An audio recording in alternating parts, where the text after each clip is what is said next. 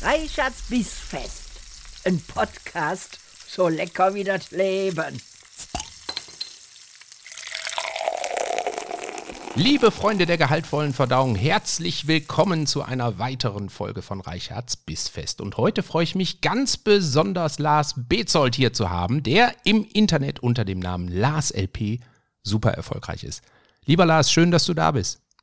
Hi, super erfolgreich würde ich es jetzt noch nicht nennen, aber äh, ja, Lars LP ist halt der, der Kanal, womit alles angefangen hat. Mittlerweile sind da so viele Steckenpferde dran gekommen. Ne? Also mhm. ich habe mit äh, Minecraft jetzt quasi das Ganze begonnen und jetzt gibt es einen Podcast. Es, äh, ich habe Interviews bei der DPA. Ich war schon bei Kika. Ich äh, also es ist, ist, ganz verrückt, wo sich das hinentwickelt hat. Ja, komm, ey, das kann man doch wirklich, äh, also wenn man das nicht erfolgreich nennen darf, was denn dann? Was müsste man denn äh, sein, um wirklich? ich bin, ich bin ja, ganz, also das ist doch ehrlich, super. Ne? Ich, ich, ich, bin ja im Alliance-Netzwerk, ne? das ist ja ein ähm, Content-Creator-Netzwerk, gerade für Gaming. Und äh, mitbegründet von den Pete's Meets. Mhm. Und ich habe lustigerweise meiner äh, Beraterin, der lieben Denise, hallo, falls du es hörst, ähm, gesagt, mein Ziel ist, wir holen die Pete's ein. Da meinte ich, du hast ja auch eine Aufgabe gesetzt, ne? ja, es sind immer die kleinen Ziele.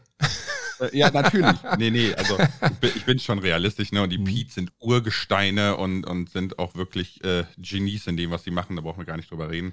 Aber ich, ich sehe mich immer nicht so als erfolgreich, weil ich bin letzten Endes ein völliger Random, der vor einer Kamera sitzt. Ne? Und deswegen ist das so, ich weiß nicht, ich, ich bin nicht Will Smith oder so, was, was irgendwie gefeiert wird. Mhm. Deswegen erfolgreich, jein. Ja, das zeichnet dich auch ein Stück weit aus, dass du bei dem ganzen, ich bleib dabei, Erfolg, den du hast, ja immer noch sehr ähm, bodenständig geblieben bist ne? und auch sehr demütig und glaube ich auch sehr zufrieden einfach damit bist, dass dich die Leute mögen und dass die Leute deinen Content mögen. Ne? Ähm, ich bin auf dich aufmerksam geworden, weil mein Sohn und mein Neffe, die hören alles von dir, die gucken alles von dir, die machen die ähm, Tutorials in Minecraft nach. Und äh, irgendwann sagte mein Sohnemann dann so, Papa, äh, du, du musst unbedingt den, den Lars mal interviewen. Oder macht mal zusammen was live. Und ich so, ja, was soll ich denn da machen? Ich kann in Minecraft, ja, da habe ich zwei linke Hände. Also ich spiele sehr tapfer Minecraft und ich habe einen Sternenzerstörer gebaut in Minecraft. So, das will ich mal kurz festhalten. Ist also, ich bin nicht der typische Vater, der keine Ahnung davon hat, aber ich bin weit davon entfernt, auch nur zu verstehen, wie man zum Beispiel mit Redstone irgendwas aktiviert und ein Kabel und dann explodiert da was und ja. also ganz Redstone weit von weg. Finde ich ganz lustig. Sowieso immer so ein rotes Tuch bei 50% der Minecraft-Community. Keine Ahnung warum, weil ich drücke auch auf den Lichtschalter zu Hause und es funktioniert nicht anders. Also. Ja, das sagst du in deinem jugendlichen Leichtsinn. Ja, wenn In ich davor sitze. ja, jugendlich. Ich bin ja auch 13 geworden. Ne? Also. Ja. ähm, nein, aber muss ja auch nicht jeder, ne? Um Gottes Willen. Also muss nicht jeder Spaß daran haben. Das, äh, ja, aber du machst das auf eine unheimlich charmante, nette Art. Meine Jungs äh, äh, gucken sich das unheimlich gerne an. Meine Tochter fängt jetzt auch an, ähm, sich, sich die Videos anzugucken. Die lernen sehr viel, die sind total motiviert, das nachzumachen. Und was ich an dir sehr schätze, und dann höre ich auch auf hier mit der äh, maximalen Lobhudelei, ähm, aber was ich an dir sehr schätze, ist, du hast auch das äh, moralische, den moralischen Kompass an der richtigen Stelle, finde ich. Ne? Also bei dir lernen die halt eben auch, was gesellschaftlich okay ist und was man bitte, bitte, bitte nicht tun sollte. So, und deswegen ähm, gucke ich da auch sehr gerne mit finde das gut. Das, das finde ich immer sehr spannend, ähm, weil das ist ja natürlich so ein bisschen Auslegungssache, ne? Der moralische Kompass. Mhm. Ähm, es gibt auch sehr, sehr viele, die was dagegen haben.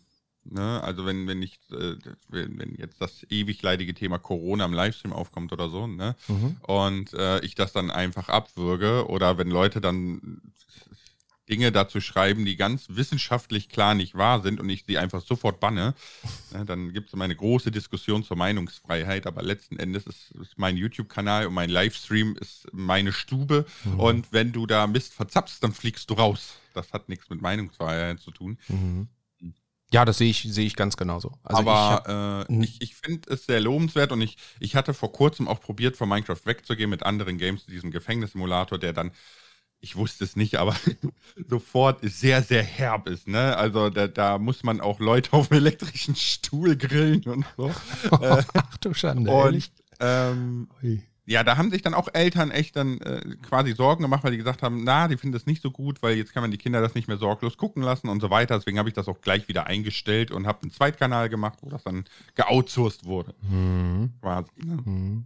Hör mal, Lars, Aber ich finde es schön, dass viele das so annehmen mit dem Kompass, also dem moralischen, weil weißt du, wer da vor ungefähr einem Dreivierteljahr auch mal was sehr Schlaues zugesagt hat? Das ist äh, unser aller Gronk. Der meinte nämlich ähm, in einem Zusammenhang mit, mit einem ziemlich sch schwierigen Fall, so in, in seiner Community, gab es halt äh, die Aussage, ähm, Leute, deren moralischer Kompass das Gesetzbuch ist, haben bei mir nichts verloren. Und das fand ich schlau. Ich finde das eine ganz, ganz schlaue Aussage. Ne? Nur weil es rechtlich nicht verboten ist, heißt es noch lange nicht, dass es moralisch richtig ist. Ne? Und Mm. das hat mir gut gefallen. Ja, also ich gucke Gronk seit der ersten Stunde. Ich habe alle 2900 Minecraft-Folgen, also äh, ich gucke jeden Livestream seit 2012 oder so. Mm. Ich würde die Aussage ein bisschen anders formulieren, Mhm. Wie? um es etwas allgemeiner zu halten. Und zwar äh, finde ich es einfacher zu sagen, müssen wir es nur, weil wir es können. Mhm. Weil das, das deckt nicht nur die moralische oder gesetzliche Richtung ab, ne? Das ist ja auch mal so, ähm, wenn man dann da als Beispiel den Klassiker nimmt mit Einstein ne? und Atomenergie und Atomrakete, Mhm. ne? dann ist, müssen wir es, weil wir es können. Mhm. Muss ich mir jedes Jahr ein neues Smartphone holen? Hashtag Klimawandel, ja. Mhm. Muss ich, äh, deswegen. Ja, ich meine, okay, Kürzer und treffender, finde ich. Das müssen wir natürlich. Wie sollen wir denn den Klimawandel ohne die neuesten Smartphones überstehen? Ja, also ich meine, da, äh, die Frage ist Ja, gut, ich, einfach. ich, ich sag mal so, ne, je mehr Smartphones wir kaufen in kürzester Zeit, desto schneller haben wir ihn hinter uns. so Das ist es nämlich. Auch. Ja, 10 Grad Klimaziel und zack, alle Probleme gelöst. So. Ja, genau. Oh Gott, oh Gott. Direkt wieder hier äh, mit einem langen Piepston ausblenden. Hör mal, ähm, bei dem Bissfest äh, geht es mir immer so ein bisschen darum zu gucken, wie der Werdegang meiner Gäste ist und auch, ähm, ob meine Theorie stimmt, dass nämlich besonders kreative Leute auch immer ein besonders enges Verhältnis zu gutem Essen haben in ihrem Leben und das Essen immer eine ganz besondere Rolle gespielt hat. Ähm, und das werden wir gleich machen. Ähm, und ich habe letztens mit sehr viel Interesse den äh, Podcast, den du mit Kroko machst, ähm, gehört, wo du erzählt hast, dass du dir zu Weihnachten ähm, eine ordentliche Ente gekauft hast. Vielleicht kannst du uns mal ganz kurz sagen, was es mit dieser Ente auf sich hat und vor allen Dingen, wie viel sie dir wert war. Ähm, also, äh, ich muss leider sagen, ich bin das absolute Gegenbeispiel deiner Theorie. Ah, oh Gott. Denn äh, Ja. ich bin äh, ein kulinarisches Wildschwein, würde ich mal behaupten. Ja, das kann ja was geben. Das Ding ist nämlich, äh, dass meine Frau ist quasi die, die daran interessiert ist, äh, äh, auf Essen Wert zu legen und die auch sehr gut kochen kann, die sehr viel experimentiert und so und auch mit dieser Entenidee um die Ecke kam. Mhm. Mm. Ja, die Ente ist, ähm, die war, die hat 120 Euro, glaube ich, gekostet oder so, so um den Dreh. Mhm. Mm, Und das Interessante daran ist halt einfach, dass die von einem Hof ist, der ähm, die Tiere halt wirklich leben lässt, weswegen es auch so viel kostet. Ne? Also die, die Ente hatte ein ganz normales, langes Leben, die war draußen und ähm, war dadurch, dass sie ein stressfreies Leben hat, ne, relativ medikamentengering, ich meine, auch Tiere werden mal krank, ne, Mhm. und so weiter, äh, ist, obwohl sie ein hohes Alter hat, immer noch gutes Fleisch. Mhm. Das kostet halt nur, ne? Und wir ähm, hatten halt so das Ding, dass wir ganz, ganz früher mal Hartz IV abhängig waren Mhm. und heute können wir uns halt eine 120 Euro Ente leisten, ne? Und deswegen ist das so, mh, die Ernährung ein großer Punkt hier im Haus, weil man einfach von diesen, ich sag jetzt mal, Aldi-Fleisch ne? Mhm. oder Billigfleisch oder wie auch immer, äh, es weggeschafft hat und wirklich mal vernünftig zu essen. Mhm. Denn, denn Fleisch ist, ist natürlich nicht gut, wenn man das in Masse konsumiert, ne? aber wenn man das ganz bewusst konsumiert und dann auch vernünftig kauft, dann ist das gar kein Problem. Mhm. Ich sehe das ähnlich, aber da reden wir nachher nochmal im Detail drüber. Aber wenn du jetzt sagst, ähm, du hast früher tatsächlich auf Hartz-IV-Niveau leben und dich ernähren müssen, mhm. ähm, wie sah das denn aus? Ich meine, was habt ihr da gegessen in der Zeit? Äh, wie, wie, sah das aus? Ja, gut, so wie man sich das auf RTL 2 vorstellt. Ne? Mhm. Ähm, Im Endeffekt muss man halt sagen, das Problem bei uns war, wir sind aus dem zweiten Bildungsweg, also wir haben das Abitur in der Abendschule gemeinsam nachgeholt und uns da auch kennengelernt, ähm, sind dann studieren gegangen. Dazwischen sind halt so eine Drei-Monats-Lücke. Mhm. Und äh, die hat man dann quasi Hartz IV bekommen. Und dann ist der Spaß, man fängt an zu studieren und BAföG beantragen, alles etc. dauert ja auch wieder. Das heißt, man hat quasi so ein, so ein Gap von sechs, sieben, acht, neun Monaten unter Umständen, wo man dann im Endeffekt gar nichts hat. Also wo, wo man jeden Monat zu Papa rennen muss. Und mein Papa hat halt leider auch jetzt nicht die Welt. Mm. Und deswegen war die Ernährung eigentlich so günstig, wie es geht. Mhm. Und das heißt, ab dem 20. des Monats gibt es noch Toast mit Salami. Mhm. So. Wobei mhm. Salami ja heute auch schon teurer geworden ist im Vergleich zu damals. Hat sich das für dich damals ähm, schlecht angefühlt? Nö. Mhm. Aber man, man muss dazu sagen, äh, erstens, wenn man jung ist, fühlt man sich unsterblich. äh, also das hat relativ wenig direkte Auswirkungen, schlechte Ernährung. Mm, zum anderen bin ich aber vom Typ her, weil meine Frau hat das sehr, sehr, sehr belastet, äh, bin ich vom Typ her jemand, der sehr zufrieden ist. Also ich, ich habe keine Wünsche. Ich, ich, ich denke mir immer so, ja gut, äh, Toast mit Salami ist jetzt nicht geil, aber andererseits gibt es so viele Menschen, die jeden Tag kilometerweise laufen, damit sie Wasser haben und so. Ne? Mhm. Es könnte mir bei weitem schlechter gehen. Mhm. Und deswegen bin ich eigentlich immer so recht zufrieden. Im Nachhinein, wenn ich jetzt meine Ernährung heute sehe und, und was ich heute esse, es ist ein Unterschied wie Tag und Nacht. Mhm. Mhm. Ja, das äh, kann ich total gut nachvollziehen. Ich habe auch in meiner Studentenzeit, ähm, ich habe damals ganz lange sehr viel studiert und eigentlich auch sehr ziellos studiert. Ähm, da habe ich Dinge gegessen. Tja, echt, das also, kann, würd, heute würde ich sofort denken, ich, ich falle morgen tot um, wenn ich das jetzt nochmal esse. Ja, also. Mhm. Also ich habe mal, äh, es, es war bei mir ganz lustigerweise so, ich habe mit dem, mit dem Beginn der Abendschule habe ich meinen heute besten Kumpel auch kennengelernt. Und ähm, ich hatte damals noch Schufa-Einträge, negative, ne? ich habe eine staatliche Versicherung abgegeben. Also ich war wirklich, wirklich, wirklich pleite, pleite, pleite, pleite, pleite, pleite. Mhm. Ja? Und äh, das Faszinierende ist, dass keiner einem irgendwie da weitestgehend darüber informiert und man mir sogar äh, äh das Schüler-BAföG damals am Anfang sofort komplett gefändet hat, obwohl man das gar nicht dürfte. Aber ich hatte ja kein P-Konto und bla und ich wusste das alles nicht. Mhm. Und ähm, auf jeden Fall bin ich dann mit dem, mit dem Schüler-BAföG direkt neben meinem besten Kumpel gezogen. Also wir hatten im Dachgeschoss zwei Wohnungen und es war Tür an Tür. Das war super lustig, war wie so eine WG Plus. Mhm. Und weil ich halt keine Kohle hatte, habe ich mir damals, gab es für 79 Cent bei Edeka drei Tiefkühlpizzen. Und Meine ich hatte nur eine Mikrowelle. Also Tiefkühlpizza in der Mikrowelle ist ja schon mal echt widerlich. Das ist hart. Mein Gott. Und weil ich Bock hatte auf Kalzone, habe ich einfach zwei gemacht und habe die dann aufeinander gelegt. und, und, und, das Schlimme ist halt, mein, mein bester Kumpel ist äh, gelernter Hofer und ist, ist, wirklich Schwiegermamas Liebling. Ne? Mhm. Und äh, der, das war wirklich mit Abstand das widerlichste, was ich je gegessen habe. Aber der Hunger hat es reingetrieben. Ja. ja, natürlich. Ja, klar. Ja. Ich meine, überleg mal, drei Pizzen für 79 Cent. Also was ja, ist da, was, was haben die da reingetan, ja?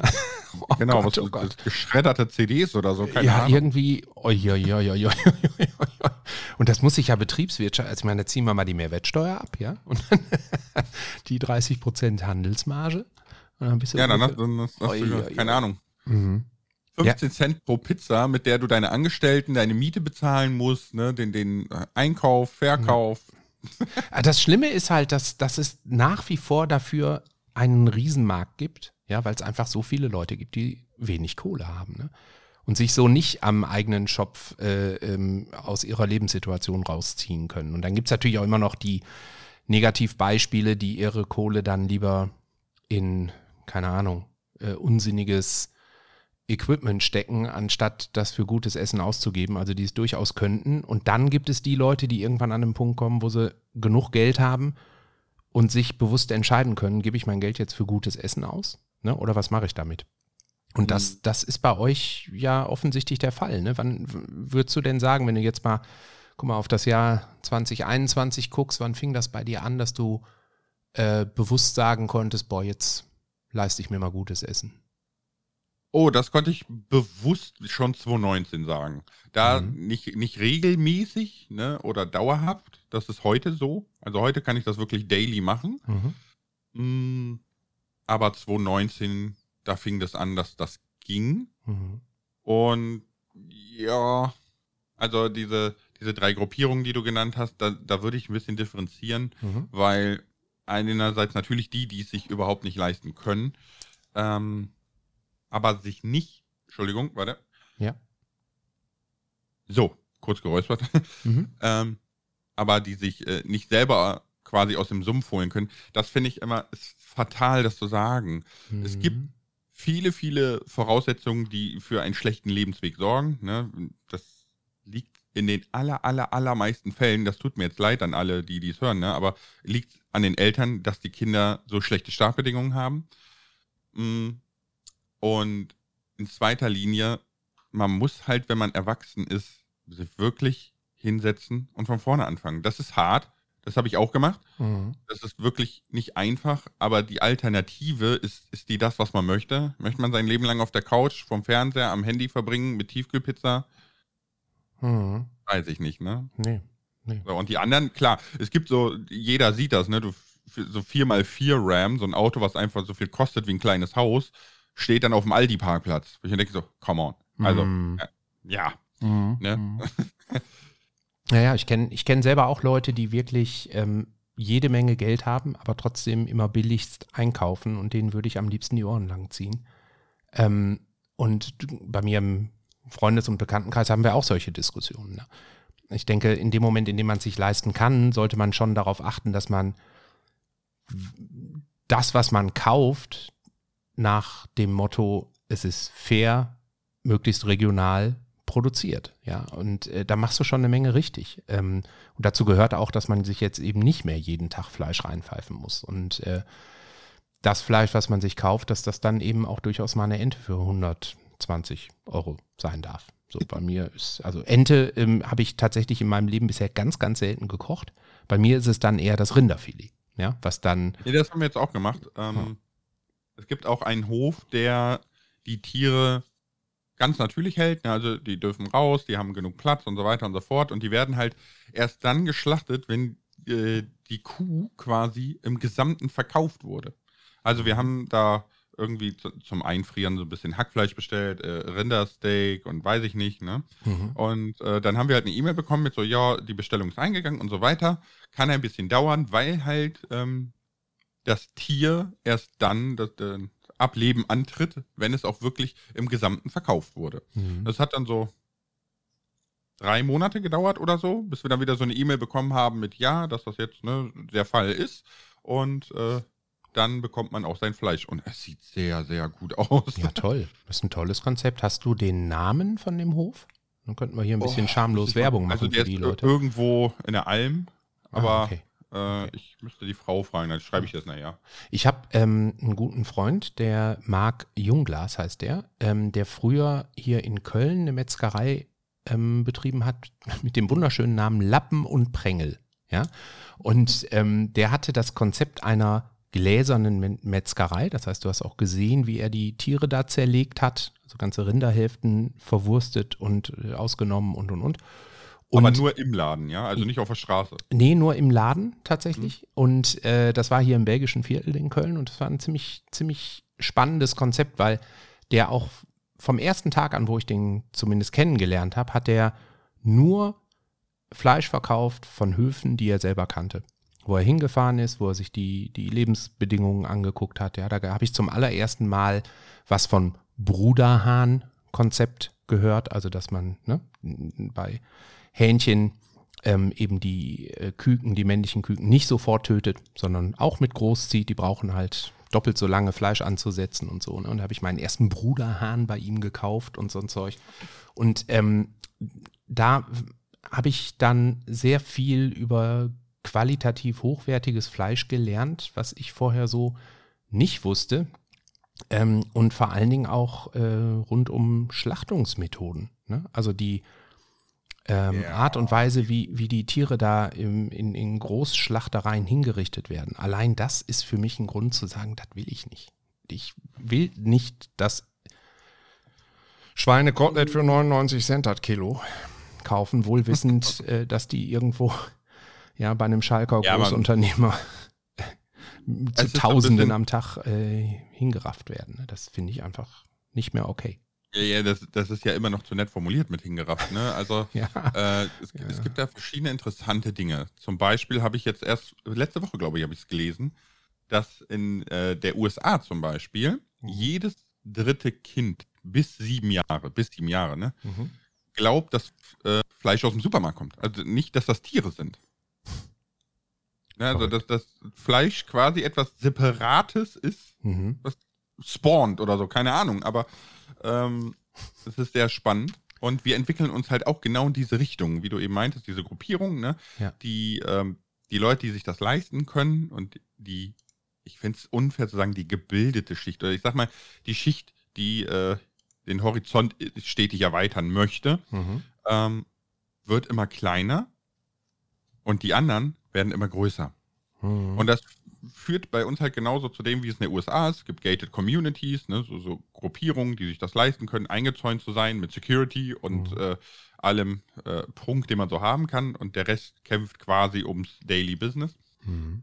Ähm, und hier, weil ich habe ja Lehramt studiert, Mathematik, Informatik, mhm. leider nicht zu Ende. Und ich bin immer sehr interessiert hier an, an den Schulen und Lernkonzepten und so. Und habe ja jetzt selber einen Wurm, der sieben Monate alt ist. Und, mhm. hm, und äh, es gab eine Schule in Deutschland, die hatte sich überlegt, in, in der AG eine Ziege zu kaufen und die groß zu ziehen und alles, ne? Und mhm. die dann auch aber zu schlachten, zu verwerten, zu, damit die Kinder mal lernen, wie wirklich der von der Geburt bis zu auf dem Teller, ne? Mhm. So, äh, das wurde sofort von den Eltern totgeklagt, weil das kann man den Kindern ja nicht zumuten. Mhm.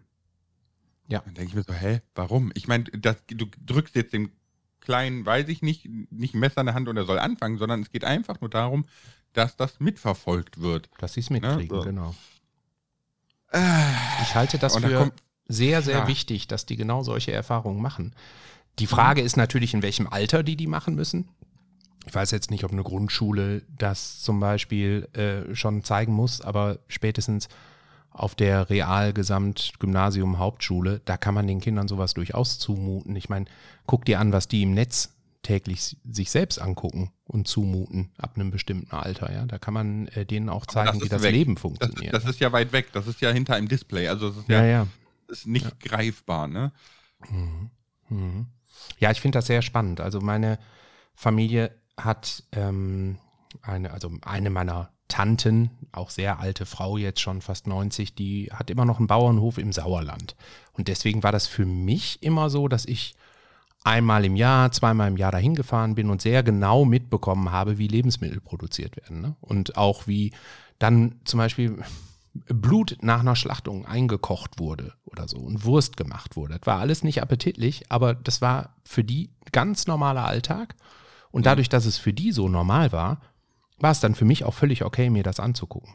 Ne? Das äh, ist aber genau das Problem, dass eigentlich meine Generation, ich bin ja ein bisschen älter als du, ich bin jetzt 50 geworden im Oktober, dass meine Generation ja schon meistens gar kein Verständnis mehr von solchen Prozessen hat. Wir gucken dann vielleicht noch irgendwann mal eine Dokumentation im Fernsehen, aber wann war man wirklich selber mal auf einem Bauernhof? Äh, also ich muss, ja? ich, ich, muss gestehen, ich habe so, ähm, so eine Dokumentation gesehen hier von, von Wiesenhof, also wo man quasi nachts eingestiegen ist und, und äh, sich da eingeschleust hat und so. Ne? Mhm. Und also es ist, es ist so beruhigend und, und wirklich die Hölle auf Erden. Mhm. Und ich, ich kann mir sowas nicht angucken. Also ich werde dadurch wirklich, wirklich böse. Ja. Weil ich, ich kann nicht verstehen, wie Menschen derartig empathielos sein können, dass man einfach eimerweise Küken in Schredder schüttet. Also, mhm. das, das, sind ja wirklich, es sind ja Schredder, wo, wo eigentlich der Baumstamm reinkommt. Ne? Mhm. Da, da, da, laufen die einfach mit Fließband tausende Küken so. Ja. Und das ja. Finde ich ganz, ganz schrecklich. Ganz, ganz schrecklich. Und ich glaube, das ist auch tatsächlich ein Stück weit ähm, etwas, wo man gar nicht genug aufklären kann. Ich bin ein großer Fan zum Beispiel auch von, von Jamie Oliver. Ne? Den, den liebe ich heiß mhm. und innig, gucke mir unheimlich gerne seine Kochsendungen an und der hat sich das ja, was mag jetzt so acht, neun Jahre her sein, ähm, damals als Mission gesetzt, in den Schulen in ähm, England Aufklärung über gutes Essen zu machen. Mein Gott, mhm. hat der einen auf den Deckel gekriegt dafür. Ne? Da sind so viele Eltern auch ähm, auf die Barrikaden gegangen. Der hat ja auch mal in der Schule was äh, live geschlachtet und so, ne?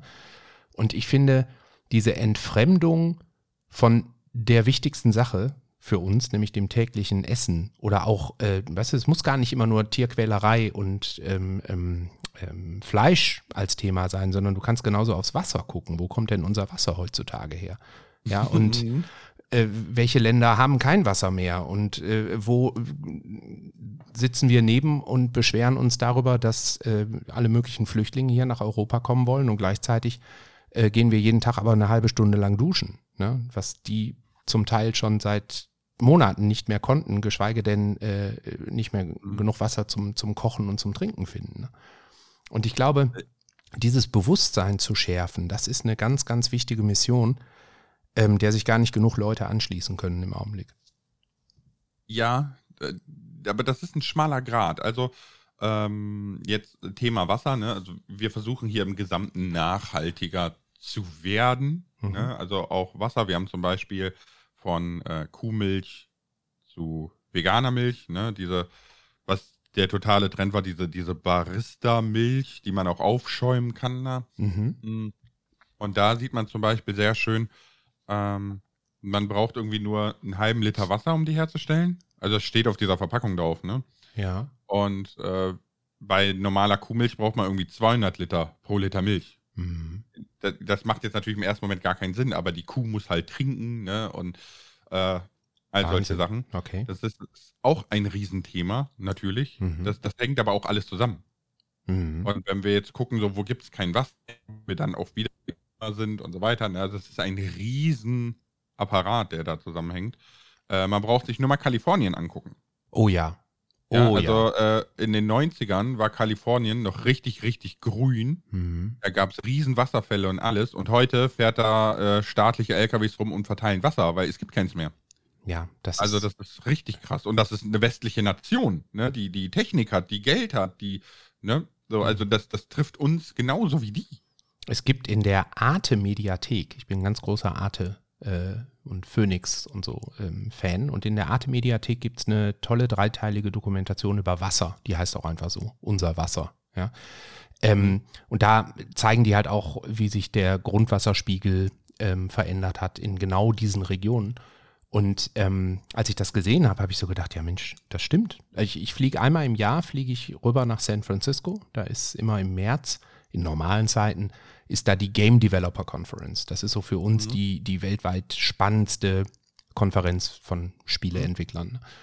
Und da fliegst du natürlich dann auch äh, über, über Kalifornien drüber. Und äh, das war früher immer grün. In den ersten Jahren, wo ich da hingeflogen bin, habe ich runtergeguckt und so, ach guck mal hier, da ist ein ganz schön geiler großer Wald und hier und da und da. Und jetzt ist das alles braun. Das ist krass. Kann ich das gar nicht vorstellen. Das ist, als würdest du über die Hälfte von Deutschland fliegen und alles ist braun. Ich mhm. weiß auch gar nicht, wie, wie das jemals wieder grün werden soll. Also das ist so skurril, sich das anzugucken. Und trotzdem hast du dann so Städte wie Las Vegas, ja, die immer noch jeden Abend da ihre Wasserfontänen, Feuerwerke äh, hochschießen und so tun, als gäbe es keinen Morgen. Ne? Mm, ja gut, das ist ja, ja, Wasser wird ja nicht verbraucht, sondern nur umgewandelt. Ne? Mhm. Ähm, das Problem ist aber, dass ähm, wird ja nicht in neues Trinkwasser umgewandelt. Ne? Das ist ja das Problem, was wir haben. Der, der Trinkwasseranteil ist ja sehr gering mhm. auf der Erde und deswegen muss man halt gucken, wie man das nutzt. Man müsste zum Beispiel hingehen und die gesamte industrielle äh, Entstehungsgeschichte von Produkten, ne? zum Beispiel eine Tüte Chips bedarf fast 300 Liter Wasser. Ja, das ist verrückt eigentlich. Eine Tüte Chips? Mhm. Ne? So. Mhm. Äh, müsste man zum Beispiel alles umlegen auf Salzwasser oder auf Meerwasser. Mhm. Aber das erfordert unheimlich teure Technik, weil Salzwasser ist natürlich sehr aggressiv. Ne? Mhm. So, und ja, wie das wieder grün wird, das ist, ist eine sehr gute Frage. Ich meine, die Amerikaner sind sowieso die, die Konsumenten schlechthin. Mhm. Mm, Ach du, wir Deutschen Aber wir sind da sind gar nicht so weit hinterher. Ne? Das ist also jede Statistik, die ich so kenne, da sind wir immer unter der Top 5 der meistverbrauchenden Nationen der Welt und meisten Müll und meisten hier und meisten da und vor allen Dingen eben unsere Industrie. Also wir als ähm, Bürger geben uns schon ziemlich viel Mühe. So, da gibt es auch alle möglichen Rankings, ja, und da siehst du, dass wir ganz gut da drin sind, Dinge zu recyceln und so und äh, Trennung, Mülltrennung und so. Das machen wir schon alles gar nicht schlecht, ja. Aber dann hast du eben ein Industrieland wie Deutschland und zur Großindustrie gehört Wasser. Also ich meine, musst du hier nur durch ähm, den Rhein-Erf-Kreis fahren und dir die ähm, Kohleproduktionen da angucken, ja, und die rauchenden Schlote, das sind ja, die produzieren ja eigene Wolkenkreisläufe, die Dinger. Das ist, ist irre, was da hochge, hochgeblasen wird, ne? Ja, das wird, das wird noch äh, spannend, vor allen Dingen für unsere Kiddies, ne? Wird das sehr spannend. Deiner ich glaube, ist, uns auch noch. dein, ja, ich befürchte auch. Ich befürchte auch. Aber dein, deiner ist sieben Monate alt? Mhm. Ah, ist schon ein geiles Alter. Also, äh, ich, ich muss auch ganz ehrlich sagen, also, ich habe sehr, sehr lange gebraucht, mich dazu durchzuringen, Papa zu werden. Mhm. Mm, Also die Frau hat schon damit gerechnet, dass ich Nein sage. äh, also mitunter war das ein Grund. Ich weiß, es ist eigentlich, eigentlich ist es schwachsinnig zu sagen, rational zu begründen, ich bekomme keine Kinder, weil die Zukunft düster ist. Mhm. Das ist so ein bisschen, naja, der kann ja trotzdem bis dahin ein schönes Leben gehabt haben, ne? Und, und Spaß und äh, Dinge kennenlernen und Erfahrungen machen und weiß ich nicht. Und das ist ja alles richtig.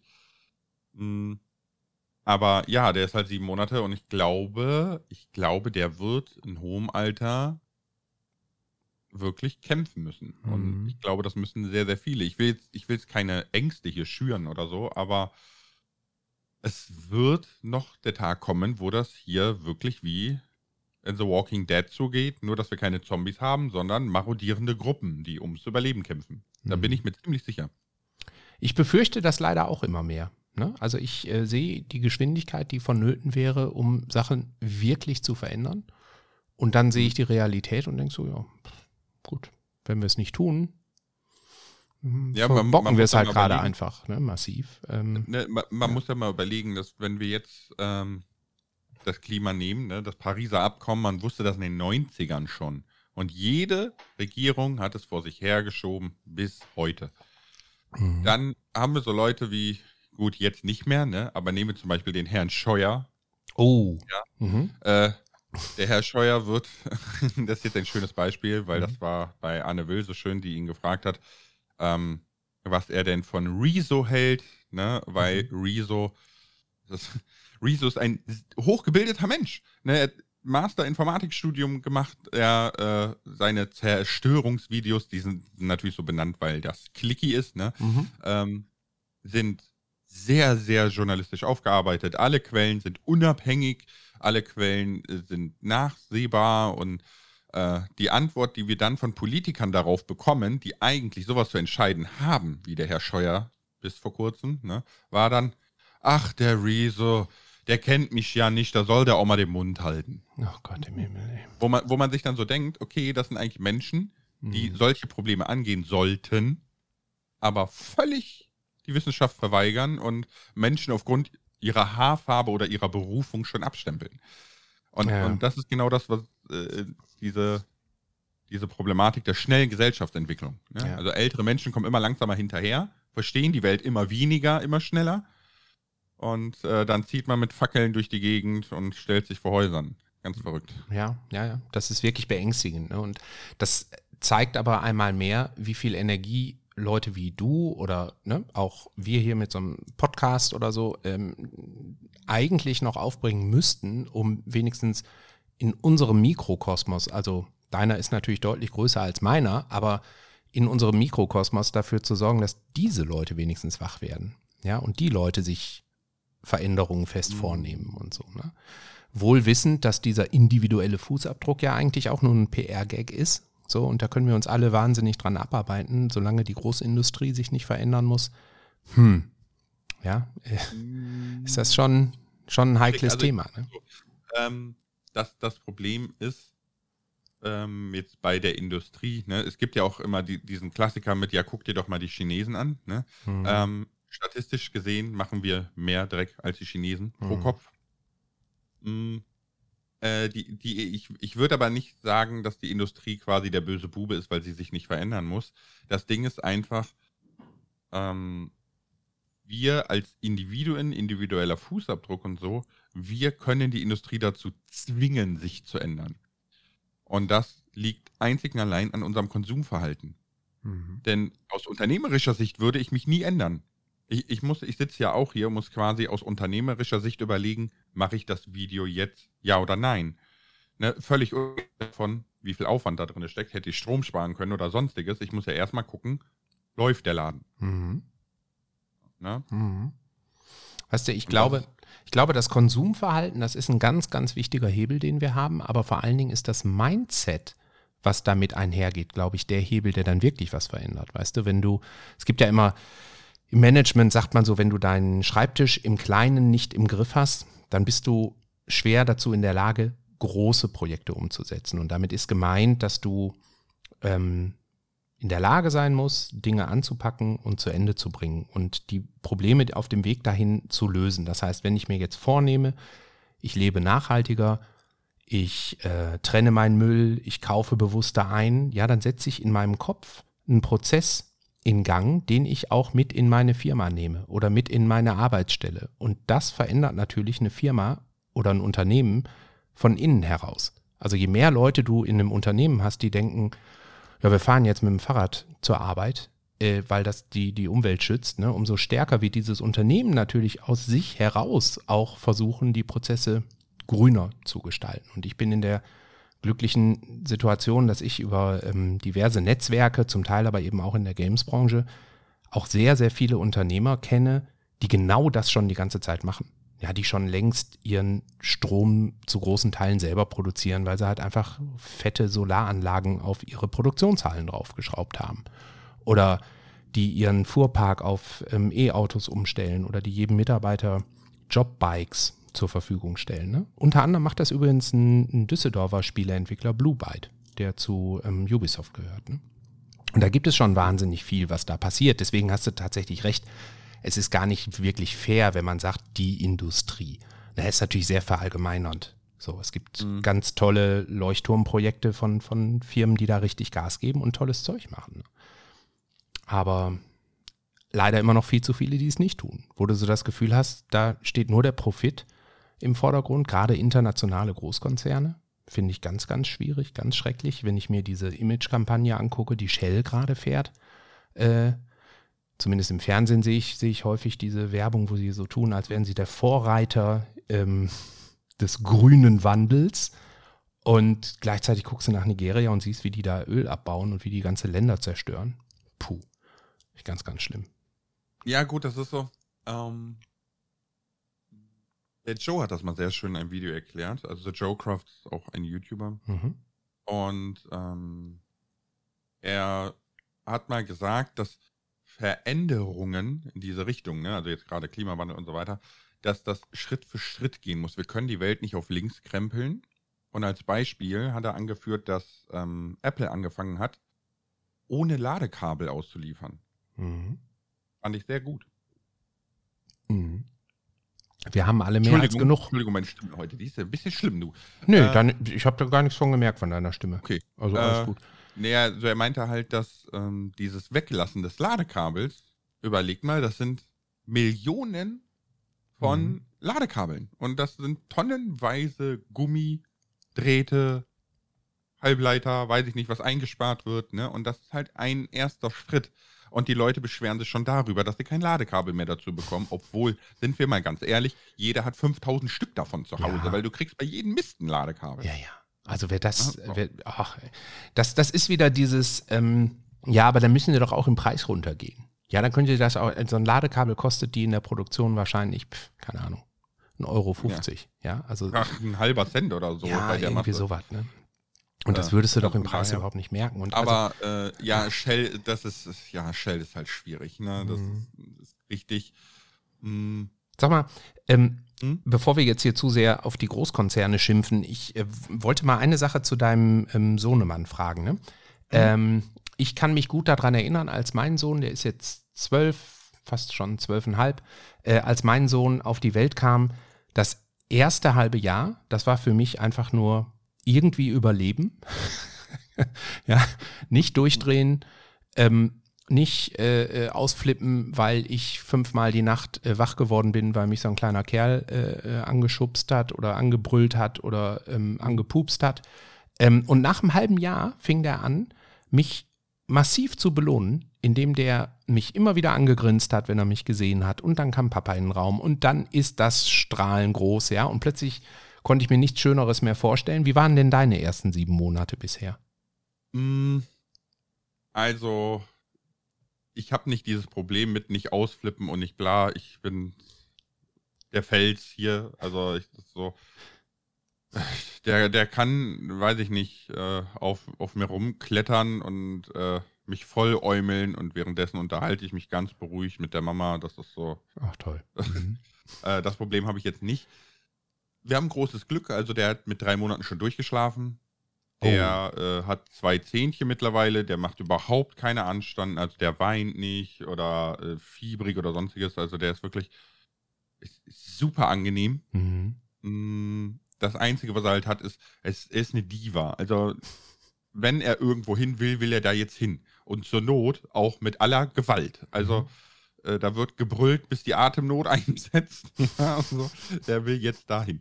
Mm, Aber ansonsten ist, äh, ich sag mal, für, für, für Männer oder ne, äh, für das männliche Geschlecht ist es natürlich am Anfang schwieriger, weil wir haben nicht diese neun Monate Vorlaufzeit. Ne? Frauen sind Mhm. halt schwanger und, und sind dann schon Mama und haben äh, gewisse Empfindungen, ne, werden getreten, sonstiges und die haben halt schnell eine Bindung dazu. Ne? Und wir Mhm. sind so, ja, Da ist er. genau, jetzt geht es los. Ne? Morgen. Aber ich, ich, also ich muss ehrlich sagen, ich bin da super drin. Also ich, ich mag die Papa-Rolle, ich habe da super Spaß dran. Ich habe äh, ganz, ganz klar jeden Tag von 15 Uhr an, bis es ins Bettchen geht, ist Papa-Zeit. Ach, wie toll. Mm, Echt? Das Und, kriegst, kriegst, äh, du, kriegst du das so Samstag, aufgeteilt? Sonntag ist dann so, dass ich auch aufstehe und wirklich den dann wecke und, und da darf die Mama dann schon länger schlafen. Mhm. ähm, ist das, äh, ist das, kriegst du das ähm, so strukturiert in deinem Alltag als Content Creator, dass du sagen kannst, ab 15 Uhr bin ich nur noch Familienvater? Das finde ich ja toll. Mm, ja, Das ist einfach Zwang. Mhm. Also ich habe ja auch, ähm, ich habe ja mittlerweile ja ein Management hinter mir, ne? Äh, Mhm. bin ja ähm, VIP-Creator bei Alliance, einer von den Vieren und so. Und ich habe denen auch gesagt, äh, Leute, ganz ehrlich, ab 15 Uhr ist Papa-Zeit, das ist mir vollkommen egal. Mhm. Ja, aber ne, wenn, wenn du das ausbauen willst und so weiter, ne, ne, Reward hat man auch nur, wenn man arbeitet und so, ne, also wenn man was dafür tut. Äh, Alles richtig, keine Frage. Man kriegt nichts geschenkt, keiner kommt zu Hause klingeln und bringt den Koffer voll Geld oder so. Mhm. Mhm. Aber ich sag einfach, nö, ich komme so gut rum, wie ich jetzt rumkomme. Ja. Und äh, entweder kriege ich es irgendwie gebacken mit der jetzigen Arbeitszeit, das weiter auszubauen, oder eben nicht. Es ist mir egal. Mhm. Weil ich sage, okay, der Wurm hat sich nicht ausgesucht, hier zu sein. Mhm. Und der hat ganz klar das Anrecht darauf, daily Papazeit zu haben. Und die Mhm. kriegt der von 15 Uhr bis es ins Bett geht, das ist so spätestens 18 Uhr. Mm, Das Mhm. ist auf jeden Fall immer Papazeit. Ach toll. Ob ey. man das will oder nicht. Ja, behalt dir das bei. Also ich meine, ich finde das, find das sehr konsequent und ich finde das nur richtig. Wir haben damals ähm, beide die Situation gehabt, beide selbstständig zu sein. Meine damalige Frau, wir sind jetzt seit fünf Jahren, äh, ja, ungefähr fünf Jahren sind wir geschieden und leben aber hier einen ganz verrückten, gut funktionierenden Patchwork-Traum. Ja, also das funktioniert wirklich gut. Sie ist neu verheiratet, hat nochmal mit ihrem neuen Mann auch eine Tochter und der ähm, quasi Stiefvater meiner Kinder äh, und ich verstehen uns so gut, dass wir regelmäßig Kölsch zusammen trinken und alle, über alles reden können. Und das merken natürlich auch die Kinder. Ne? Also wir haben Mhm. auch kein festes Modell, sondern die sind jeden Tag bei mir, wenn sie wollen, oder am Wochenende so können sie hier pennen, wie sie möchten. Ähm, das haben wir wirklich gut hingekriegt. Aber damals ähm, haben wir, glaube ich, beide unterschätzt, was es heißt, selbstständig zu sein, Firmen zu haben und sich so die Illusion aufzubauen, naja, machen wir mal drei Wochen, äh, drei Monate ein bisschen weniger und dann äh, gehen wir wieder zurück. Das kriegen wir alles schon hin. Boah.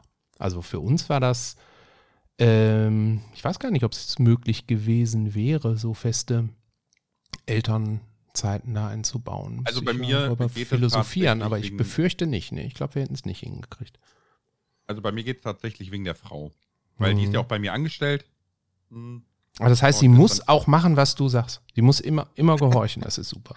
Das ist, Ja, die, die hat auch mal gesagt, ich hätte nie gedacht, dass ich mit meinem Chef schlafe, aber ja. ähm, ja, du alles für einen Job. ja, Oh das, das Lustige ist, wer hat denn die Hosen wohl an? Hm. Ja, natürlich. So ist Ja, es doch. klar. Ja, Immer die ja. Frauen. Immer. Immer die Frauen. Äh. Mhm. Mhm. Nee, aber äh, die ist ja auch angestellt und sie macht quasi den ganzen Bürokram, Steuerkram und so. Und äh, weil ich, ich bin kein Büromensch, ne? Ich, ich, ich, und ich bin, ich bin auch der pure Chaot. Also ich, ich verballer Termine, ich äh, verballer, dass äh, äh, Umsatzsteuer bezahlt werden muss oder sonstiges. Ne? Da hat Mhm. das Finanzamt auch mich schon nett darauf hingewiesen, dass ich das gefälligst pünktlich zu zahlen habe. Ja, die Klassiker. die kennen wir alle. Seitdem macht ja. die Frau das. Mhm. Mhm. Ähm, und jetzt ist sie halt ne, in, in Mutterschutz und, und Elternzeit und so. Und, Mhm. ähm, da läuft das halt ganz gut, ne? Weil wir müssen halt beide nicht wegfahren. Äh, dam- Damit ich äh, auf meinem Arbeitsplatz ankomme, muss ich zwei Treppen runterfallen. Mhm. Ähm, und deswegen ist das auch 100% flexibel, weil das Schöne ist ja, ich kann, wenn ich gerade ein Video am Machen bin oder so, ich kann halt einfach Stopp machen und gehe und mache später weiter. Mhm. Das ist ja völlig frei. Aber äh, ich, ich wollte mal ganz kurz zurückkommen. Ja. Äh, du meintest ja äh, Aufklärung in der Bubble, ne? Mhm. Und meine Erfahrung ist aber, dass diese Community-Bindung, ne, dieses baue eine Community auf, die Leute binden sich an eine Person und so, mh, immer schwieriger wird. Mhm. Und ich komme aus verschiedenen Gründen auf diese Erfahrung. Mhm. Äh, ich habe dieses Jahr meinen ersten Urlaub in meinem Leben gemacht. Und ich habe vorher auf YouTube ein Video gemacht, das äh, heißt Schau mit V. Und da habe ich so Vlog-mäßig, ne, ganz kurz erklärt so, jo, äh, ich fahre in den Urlaub von dann bis dann und äh, da werde ich keine Kommentare beantworten und so weiter und habe diese und jene Videos vorbereitet. Mhm. Und äh, ja, ich sag mal, das, das Video hat mich viele Abonnenten gekostet und viele Kommentare mit, ja, ist mir doch egal, du hättest doch Minecraft machen können. Ach, das gibt's doch nicht. Ehrlich? Und äh, ja, es ist wirklich sehr, sehr auffällig, dass Ja. gerade diese Videos, die eben nicht exakt dem erwarteten Content entsprechen, sofort einen merkbaren Negativimpact haben. Ach, guck. Das ist ja Also es ist spannend. wirklich- Mhm. Wirklich immer schwieriger, so eine personenbezogene, gebundene Community aufzubauen. Mhm. Ähm, da habe ich ein Gegenbeispiel. Also dadurch, dass ich ja eigentlich bis auf die Podcasts, aber ansonsten gar keinen Content mache, der ähm, vorproduziert ist. Ne? Also YouTube ist bei mir eigentlich nur ein Ablageplatz für Twitch-Videos. Und alles andere live passiert, habe ich eine sehr gute, enge Bindung zu einer kleinen, aber feinen Community ne, bei, bei Twitch. Und wenn ich denen sage, Leute, nächste Woche bin ich mit meinen Jungs in Holland und das ne, war ich letzte Woche und äh, da wird gegrillt und überm Feuer gekocht und in der Zeit seht ihr von mir nur mal ein, ein Foto auf äh, Twitter, da merkst du nur Wertschätzung, Wohlwollen, nur Unterstützung.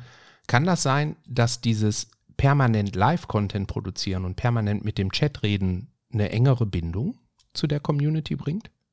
Natürlich, weil man, man so, kann ne? ja quasi direkt interagieren. Das ist, als würde ich mit meinen, weiß ich nicht, ich, ja, Zuschauer klingt mal so doof, ich sag mal Mitstreiter. Ne? Ich sage, Mhm. das ist eine Reise und äh, wir sind alles Mitstreiter und bestreiten diese Reise. Mhm. Und ähm, das ist natürlich eine viel engere Bindung, aber auch da muss man nochmal Plattformen unterscheiden, Mhm. weil YouTube viel, viel jünger ist als Twitch, zum einen. Mhm. Also der, der durchschnittliche YouTube-Konsument ist um die 14 mittlerweile. Wow, okay. Ähm, umso schwieriger wird es natürlich, bindende, ältere Zielgruppen aufzubauen. Aber ähm, auch die Art und Weise. Also ich bin absolut anti-Twitch. Mhm. Das Auch- würde mich übrigens auch mal interessieren, aber mach erst mal zu Ende. Ähm, Ähm, auch, ähm, obwohl ich ein absoluter Freund dieser Just Kategorie bin. Und ich versuche auf Teufel komm raus, die auf YouTube zu integrieren. Mhm. Aber es ist unheimlich schwierig. Die Mehrheit löchert ein eine Stunde lang damit, wann man endlich anfängt zu spielen. Weil auf YouTube ist man es gewohnt, so berieselt zu werden, wie man das möchte. Mhm. Die Leute sind schon verwirrt, dass, dass sie nicht vorspulen können. Also die Leute sind Livestream. Ich sitze gerade wirklich im, hier vor meiner Kamera und so. Ne? Also, Ja, ja. ähm, und Twitch ist, ist ja von Anfang an quasi so aufgebaut worden.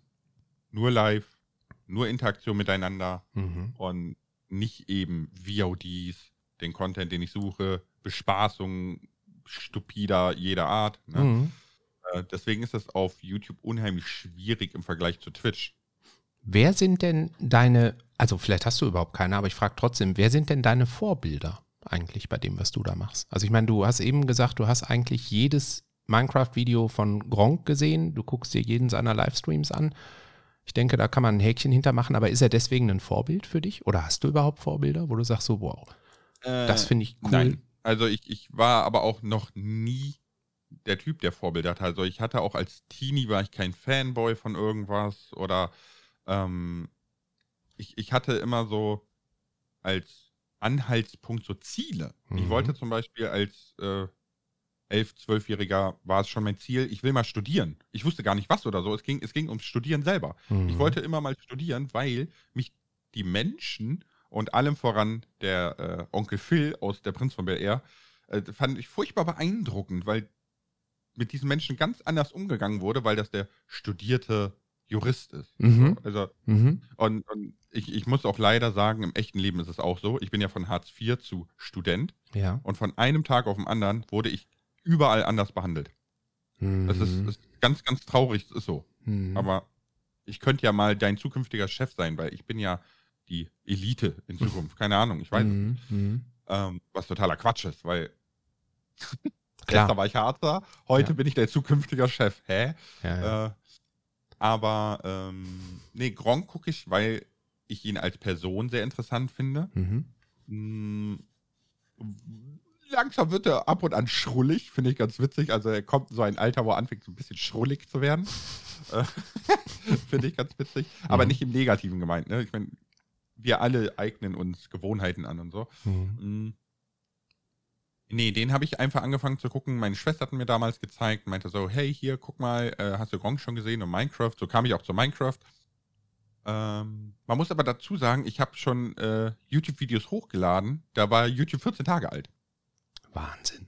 Ja, ich, Also ich, ich glaube, du hast deinen Kanal 2012 oder so gegründet. Ja, ne? der, der, ja, ja. Ja. Der, äh, jetzt nur Account zum Abonnieren und so, ne? Aber Mhm. ähm, ich habe ganz, ganz, ganz davor habe ich äh, mit dem Spiel Dark Age of Camelot, habe ich mit dem AMD 700 Megahertz, habe ich versucht, Videos zu machen. Das, das war eine Qual. Und deswegen ging es halt nicht weiter. ja, Äh, Dark so, Age so of Vorbilder Camelot. habe ich ey, nicht. Krass. Krasses Spiel.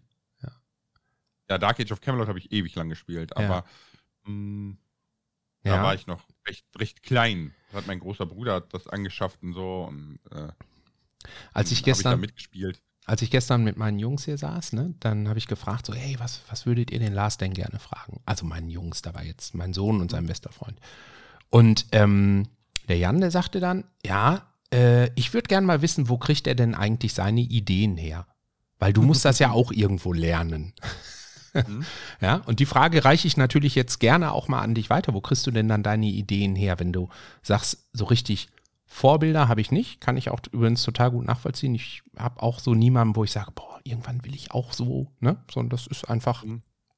Ja, ja, weil guck ich, da sehr bin ja abgebrüht ich, drauf ne, und denk so. Ich will nicht, ich will nicht irgendwas imitieren oder ich will auch nicht neidisch sein. Das hatten wir auch mal als Thema in unserem Podcast. Das, Mhm. Es gibt auch positiven Neid, aber äh, wo kriege ich meine Ideen her? Das sind das ganz viele unterschiedliche Dinge. Also als allererstes verfolgt man natürlich seine Bubble. Mhm. Ich gucke, was, was ähm, englischsprachige Minecraft-YouTuber machen, was deutschsprachige Minecraft-YouTuber machen, ähm, was ankommt. So kam ich auch zu diesem Minecraft für Anfänger. Ich habe das bei Pixel Riffs gesehen, dachte mir so, oh, eigentlich ist das genial. Ich habe ich hab angefangen mit, äh, wie baut man was? Ne? Das war so Mhm.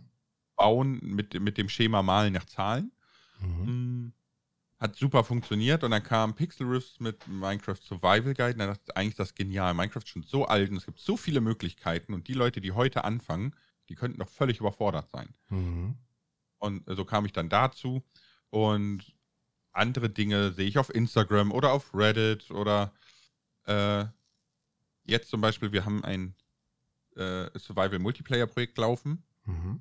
und ähm, das, was ich da mache und baue, ist einfach von Google Bilder. Also ich habe ich hab bei Mhm. Google ein Bild gesehen, jetzt kein Minecraft-Bild, sondern wirklich ein, Ah, das war aus äh, Warhammer Tabletop, hat da jemand sowas Zwergisches gebaut und ich fand die Form und die Farbgebung, das fand ich so cool. Und dann setze ich mich halt hin und überlege so, oh, da ist, da ist ein Fenster drinne. In Mhm. Minecraft das Standardfenster aus Glas, ne, so. Und ich würde das Fenster in- sagen, das sind jetzt zweimal zwei Blöcke, das kleine Fenster in, in dem Bild, was ich gesehen habe, ne. Mhm. Und dann fange ich an, anhand dieser Größenordnung alles andere drumherum dran zu bauen. Und Krass, so komme ich dann okay. auch auf das richtige Größenverhältnis in Minecraft und äh, da muss man natürlich ein bisschen rumprobieren, weil alles sehr blocky ist und so. Mhm. Oder Zufall. Es gibt auch Zufälle. Mhm. Ja. Ähm, hast du äh, eigentlich selbst eine starke Vernetzung innerhalb der anderen Minecraft-Content-Creator? Also gibt's, na, ich übertreibe jetzt mal, ne? Gibt es so einen geheimen Discord, wo ihr euch alle trefft und austauscht? oder ist es einfach eine nette Wertschätzung und du guckst mal, hinterlässt irgendwo einen Kommentar und die, ne? Bei Twitch gibt es ja diese schöne Funktion des Raids. So, und da.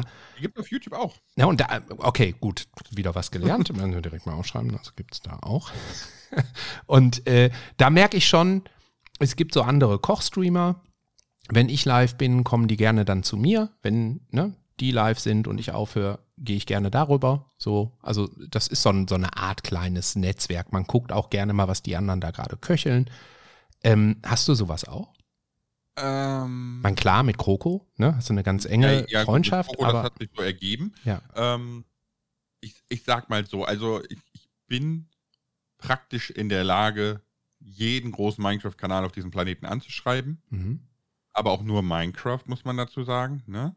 Ähm, weil ich einfach im Minecraft Creator Discord bin. Ne? Also Mojang hat seinen eigenen Discord nur für Minecraft Creator. Da werden wir auch gefragt, so, was, was wünschen wir uns als Creator, was hätten wir gerne für Funktionen, was hätte die Community gerne und so. Also wir sind quasi so das Bindeglied zwischen der Community und den Entwicklern. Mhm. Mm. Ja, durch Alliance habe ich natürlich die Peets oder ähm, seit neuem habe ich auch Paluten in Twitter, weil der war Mhm. auch bei uns im äh, Podcast. Ja. Ähm, aber es gibt jetzt nicht so den deutschen Creator Discord oder sowas. Es ist, ist sogar eher typisch deutsch, dass es kleine Grüppchen gibt und die bleiben gerne unter sich. Mhm. Die haben so gar keinen Bock auf andere. Ähm, kann ich nachvollziehen. Ich zum Beispiel tue es mir unheimlich schwer, mit anderen aufzunehmen Mhm. weil ich, ich mag diese Dynamik nicht. Ne? Also diese, sobald drei, vier, fünf, sechs, sieben Leute sind, dann ist das ein Durcheinander und, und das, das bin überhaupt nicht ich. ja. Also ich bin so, Ja. jemand redet und lässt den anderen ausreden, dann kann ich darauf antworten. Es ist immer so ein, Ping-Pong. Ne? Mhm. deswegen haben Kroko und ich auch unser eigenes Survival-Multiplayer-Projekt gestartet, mit, mit klaren Regeln, mit klaren Upload-Zeiten, mit einer klaren Idee dahinter. Mhm. Und äh, ja, das ist jetzt eine zweite Staffel und ich, ich Ja, es funktioniert ja auch super, ne? Also. bin, ja, ich bin Ja. guter Hoffnung, dass wir Craft Attack als das größte deutsche SMP ablösen. Mhm.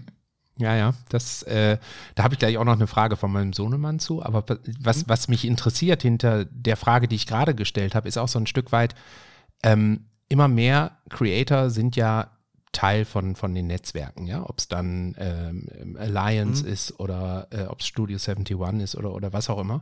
Und ich glaube, dass diese ähm, Denises dieser Welt, die euch dann betreuen und so, dass die eine Menge Wissensaustausch herstellen, dass die euch Tipps geben, dass die euch Empfehlungen geben, dass die euch einen Teil des Business abnehmen und und und. Und deswegen ist meine Theorie, dass die Vernetzung der Content Creator untereinander gar nicht mehr so nötig ist, ähm, weil es quasi ein Management gibt, was euch mit den wichtigsten Informationen versorgt. Habe ich da recht? Jein. Also, ähm, das Ding ist halt, dass, dass das, also das Manage, ein richtiges Management haben ohnehin nur wenige Creator. Mhm. Ähm, so Kanalberatung und, und, und, so Beratung hinsichtlich YouTube und Content und so, das, das machen eigentlich alle Netzwerke. Aber es sind natürlich immer nur so Empfehlungen. Ne? Also es ist jetzt nicht so, dass, dass man einen Großteil der Arbeit abgenommen bekommt, dass jetzt äh, ich sag mal in meinem Fall die Denise, ne, die kommt jetzt nicht an und sagt so, Jo Lars, hier ist der Plan für die nächsten 365 Tage, das sind die 365 Videos, so, ne, und äh, wenn du die jetzt alle im Januar abreißt, kannst du elf Monate frei feiern. Mhm. Äh, mhm. Nee, so ist das überhaupt nicht. Also die, die gehen mit dir natürlich Analytics durch, warum funktioniert das eine Video, das andere Video nicht, was, was sind äh, was ist so der Trend der allgemeinen Entwicklung? Ne? Das kann man natürlich beobachten. Zum Beispiel, dass Videos immer kürzer, immer schneller werden. Mhm. Hashtag TikTok, mhm. YouTube Shorts und so weiter. Ähm, sowas halt. Ne? Also, äh, die können da einem so ein bisschen unterstützend unter die Arme greifen, wobei ich jetzt zum Beispiel aus meiner Position heute sagen würde, brauche ich nicht. Also, mhm. äh, nö, Mhm. So, so, ich, ich, ich kenne meine Bubble, ich weiß, wie meine Bubble funktioniert, ich weiß, was die Leute sehen wollen. Wir waren erst vorgestern auf Platz 14 der Deutschland-Trends, was ich super verrückt finde, äh, weil ich das überhaupt nicht erwartet habe mit dem Video. Ja. Mhm. Und auch da noch nie gewesen bin. Ja, also wenn ich dann so, so einfach so gerade hochgehe, nehme das Handy meiner Frau, gehe auf YouTube und sehe so, mh, du bist irgendwo zwischen Paluten und Rezo. Hätte mir das jemand vor zwei, drei Jahren gesagt, das hätte ich nie geglaubt. Ja, ja. Also, ähm, ja, das aber, ist ja, sag. Ich sag mal, es ist eine, eine unheimlich gute Starthilfe in diese Welt, wenn man das ernsthaft betreiben möchte. Mhm. Ansonsten ich, ist so ein Netzwerk eher für andere Dinge da. Also es ist so, zum Beispiel, ähm, wenn man einen Strike bekommt, ne, ist bei Alliance so, ich kann nicht für alle sprechen, bei Alliance ist das so, dass der Strike quasi auf das Netzwerk geht und nicht auf mich als Kanal. Wow. Damit okay. ich quasi erstmal safe bin, mhm. Ne, mhm. Äh, die bei mir quasi intervenieren können und äh, dadurch halt erstmal keine Negativeffekte eintreten und solche Sachen. Das ist sehr, sehr gut. Ähm, das, äh, die haben stellenweise, haben die auch äh, Schulungen bei YouTube. Ne? Es gibt ja YouTube-zertifizierte Netzwerke und nicht zertifizierte Netzwerke und so. Hm. Und wenn dann Management dazu kommt, dann geht es wirklich um ähm, Auftritte, um Interviews, um das Ganze drumherum. Mhm. Mhm. Weißt du, ich ähm, muss immer so ein bisschen vergleichen zwischen meiner Erfahrungswelt und die besteht ja sehr stark aus der Games-Branche und eurer Welt, in der ihr so lebt und arbeitet. Und der Chef von Alliance, der Philipp, ähm, ist ein alter Buddy von mir aus der Games-Branche, der lange, lange Jahre auch bei uns in der Jury vom Deutschen Entwicklerpreis mitgemacht hat. Ne? Mhm. Und die Games-Branche hat immer schon so funktioniert, Wahrscheinlich, weil sie am Anfang unheimlich klein war. Also als ich da angefangen habe hier in der in deutschen Games-Branche, da waren es vielleicht 2000 Leute. Ja, jetzt kannst du da locker äh, 60.000 draus machen, die in Deutschland mit, mit und an Spielen ihr Geld verdienen. Also in mhm. der kompletten Bandbreite, ja, von Handel bis zur Entwicklung. Ähm, und da war der Erfahrungsaustausch existenziell im wahrsten Sinne, ja. Also das gab äh, immer wieder Workshops, Meetups, wo sich alle möglichen Spieleentwickler in den Raum gesetzt haben, alle mit ihren kleinen Firmchen, hier fünf Leute, da 20 Leute und darüber gesprochen haben, wie funktioniert dieses Business. Und deswegen haben wir eine heute noch sehr, sehr enge Verknüpfung ähm, der Leute, die hier mit Games in Deutschland ihr Geld verdienen wollen.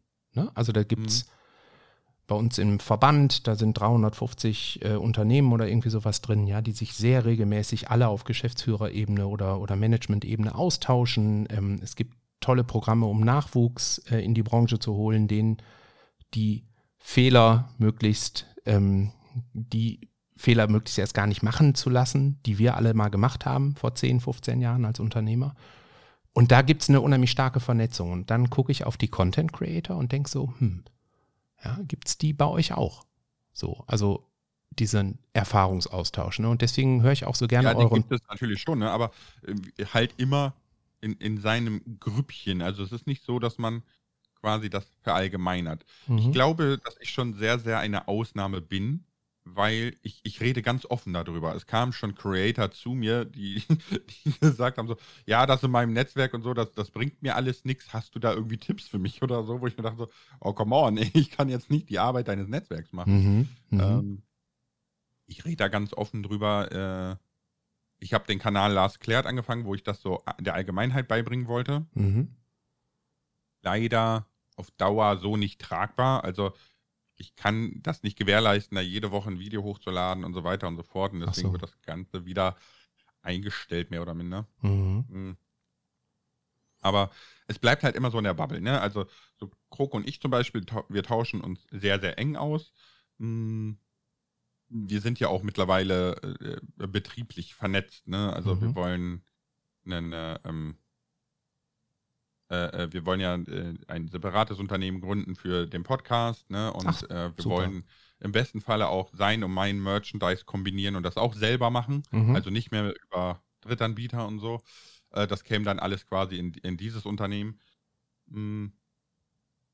Und außerhalb dieser Bubble ist es dann schwierig. Ich bin offen, ich rede mit jedem, ich sage jedem, was, was, was, wenn der mich fragt, so. Äh, aber die Mehrheit ist dann eher so, die bleibt unter sich. Mhm. Mhm. Ja, ich finde das sehr spannend. Also ihr seid ja auch in eurem Podcast wahnsinnig offen und ehrlich. Also man merkt euch an, Erfahrungsaustausch ist für euch beide definitiv kein Problem. Ne? Und ihr mhm. gebt auch gerne die Informationen weiter. Und ich glaube, ähm, das ist wahrscheinlich etwas, was die Communities da draußen an euch auch sehr schätzen. Ne? Dass, dass ihr, dass man nicht das Gefühl hat, es gibt den Charakter Lars LP und die Person Lars, sondern dass du einfach genau so bist, wie man dich hört und wie man dich sieht und so würde man dich auch abends in der Kneipe treffen. Du wärst da nicht anders oder du wärst dann da plötzlich total verschwiegen. Ja, oder? Nee, überhaupt nicht. Also so. kann vielleicht sein, dass ich ein bisschen griesgrämiger bin oder so, weil meine Frau sagt mal, sobald ich mich quasi in den Rechner setze und auf Aufnahme drücke, habe ich 100% gute Laune. Ja. Das ist natürlich im Alltag nicht so, aber es will sich in Videos auch niemand schlechte Laune angucken. Ne? Ja, und letztlich der Content Creator ist doch auch immer irgendwie der Entertainer. Ja, das ist Entertainment, was man da produziert. Edutainment. Edutainment, auch sehr gerne. Auch sehr gerne. Ja. Du, ähm, mit einem Blick auf die Uhr. Wir haben jetzt natürlich äh, äh, nicht so richtig viel über das Essen geredet. Deswegen die Abschlussfrage gleich wird noch eine Frage nach deinem aktuellen Lieblingsessen sein. Aber vorher muss ich noch die Frage loswerden, die mein Sohnemann mir mitgegeben hat. Ne? Mhm. Der ist ein großer Fan von Minecraft Mystery 1. Mhm. Ähm, wie geht's damit weiter? Ja, zwei hat ja schon angefangen. Läuft jetzt gerade. Ja, ja, gerade, äh, also Mystery wird ja immer mittwochs und samstags ja. hochgeladen und äh, ja, wir haben jetzt. Ja, guck. Morgen kommt die dritte Folge. Dritte Folge, ja, siehst du mal. Ah, oh, Mensch, guck mal, dann kann ich ihm ja jetzt einen tollen Tipp geben. da weiß ich schon, was am Wochenende hier geguckt wird. Ähm, mhm. Ja, das ist tatsächlich an ihm vorbeigegangen. Gut, dass ich frage. Gut, dass ich frage. ja, ähm, hatte halt eine lange, lange Pause, ne? Weil ja, das war es, glaube ich. Ne? mit 1.17 machen, ja. mit dem Caves and Cliffs Update. Und das wurde ja in letzter Sekunde gesplittet und dann mussten wir halt nochmal warten. Das war ein bisschen doof. Sag mal, bist du eigentlich in Kontakt auch mit den Entwicklern von Minecraft? Ja. Wie muss man sich das vorstellen? Also mit, mit wem sprichst du da? Gibt es eher mit den Xbox Publishing-Leuten oder wirklich mit, den, mit dem Dev-Team? Nö, nö, also die, die äh, Nee, nee, wirklich mit, äh, mit, mit Jeb oder Agnes oder so sind wir in einem Discord und cool. äh, die stellen auch regelmäßig Fragen und äh, Ach, das ist ja Fragen die Sehr schön. Creator. Mhm.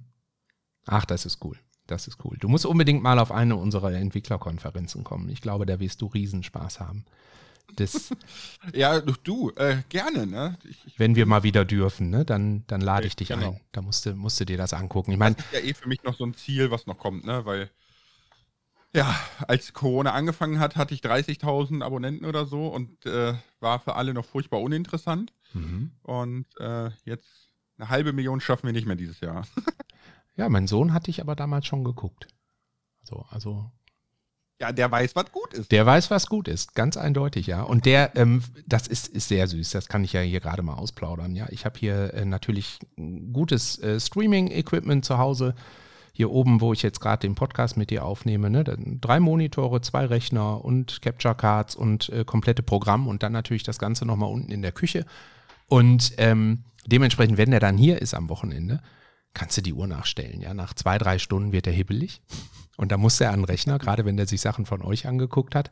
Und dann macht er hier sein Video. Ja, und dann nimmt er das auf und dann zeigt er nochmal das, was ihr quasi gemacht habt, mit einem kleinen Twist. Also er macht dann nochmal Sachen anders und ne, ist auch manchmal so, ja, ich würde das ja so machen. und Das ist auch äh, voll okay. Also ey, das so finde ich super. Ich habe da riesen. Spaß dran. Ich genieße das sehr. Also ich meine, natürlich stelle ich die Videos nicht online, ja, dafür ist er mir noch zu jung, aber der macht hier das komplette Programm. Mit anschließend schneiden und Animationen rein, reinpacken und der Minimator, ne, mit dem macht er sehr, sehr viel. Und äh, jetzt haben wir uns ein Buch gekauft. Das ist äh, Java Programmieren lernen mit Minecraft, heißt das. Und äh, üben hier sehr unregelmäßig, aber wir, äh, in ihm ist das Feuer der Spieleentwicklerleidenschaft gezündet worden. ja, das ist, Ja, das war schön. ne, das geht in die richtige Richtung. Und äh, äh, tatsächlich ähm, dank deiner Videos. So, das muss ich jetzt hier nochmal, muss ich dich nochmal loben. So, und äh, letzte Frage. Was ist denn dein ak ähm, aktuelles Lieblingsessen? Womit Oh, macht mein- man äh, Lars also mein- eine mein- Freude? Schon immer mein, mein Lieblingsessen ist äh, Gulasch mit Nudeln. Ach, hör auf, ehrlich? Ja, ich liebe Gulasch. Ja, super, ich auch. das ist großartiges Essen, oder? Kann auch, Ja. mit, auch mit Kartoffeln, Mhm. aber mit Nudeln ist besser. Da hatten wir auf meiner Männertour letzte Woche, hatten wir genau diese Diskussion. Sieben erwachsene Männer, ja, und es ging ein Riss durch die Gruppe. Vier fanden es mit Nudeln besser, drei mit äh, Kartoffeln. Wir konnten Also uns ich nicht hätte in der darauf Mitte gestanden. Ich hätte Ja. gesagt, kommt doch alle her, ist doch gut. Ja, nee, ich habe die Freundschaft aufgekündigt dann. Ich habe gesagt, so, das, so, ja. das reicht mir jetzt. Ja. Ihr seid alle doof, fahrt nach Hause. Direkt D-Abo. Ja, so ist es. Du wolltest aber noch fragen, warum nicht Twitch? Ja, stimmt, stimmt. Komm, die Zeit nehmen wir uns noch. Du hast recht. Genau. Warum Die- die- nicht Twitch? Sag mal. Also, warum nicht Twitch? Aus äh, verschiedenen Gründen. Erstens, als, als reiner Creator ist es unheimlich schwierig, Menschen von YouTube zu Twitch zu bewegen mittlerweile, Mhm. weil die YouTube-Community halt so jung und sprunghaft ist. Mhm. Ähm, zweitens, bietet YouTube mir bessere Qualitätsmöglichkeiten als Twitch. Ich kann von Anfang an in 4K streamen, wenn ich möchte. Mhm. Ähm, ich habe diverse Sicherheitsfunktionen und so, dass ich nicht aus Versehen live gehe. Mhm. Und äh, man kann während des Livestreams zurückspulen. Es gibt halt viele rein technische Dinge. Mhm.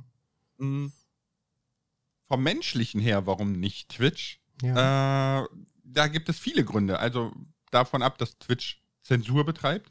Ja, also wenn, wenn man Twitch-Partner wird, dann unterschreibt man, dass es Wörter gibt, die man nicht sagen darf, wie zum Beispiel das Wort Virgin. Man wird sofort gebannt bei dem Wort Virgin. Ähm, okay. Da habe ich noch nie ich drauf super geachtet. krass. Okay. Das ist Ja. für, für mich schon ein, ein, der moralische Kompass, ein absolutes No-Go. Mhm. Mhm. Ähm, äh, Twitch selber ist völlig inkonsequent als Plattform. Also es werden Leute völlig random gebannt, entbannt, gebannt, entbannt. Äh, weiß ich nicht. Also da ist ja ein Heidenchaos, wenn man das mal so auf Twitter und Co. verfolgt. Mhm.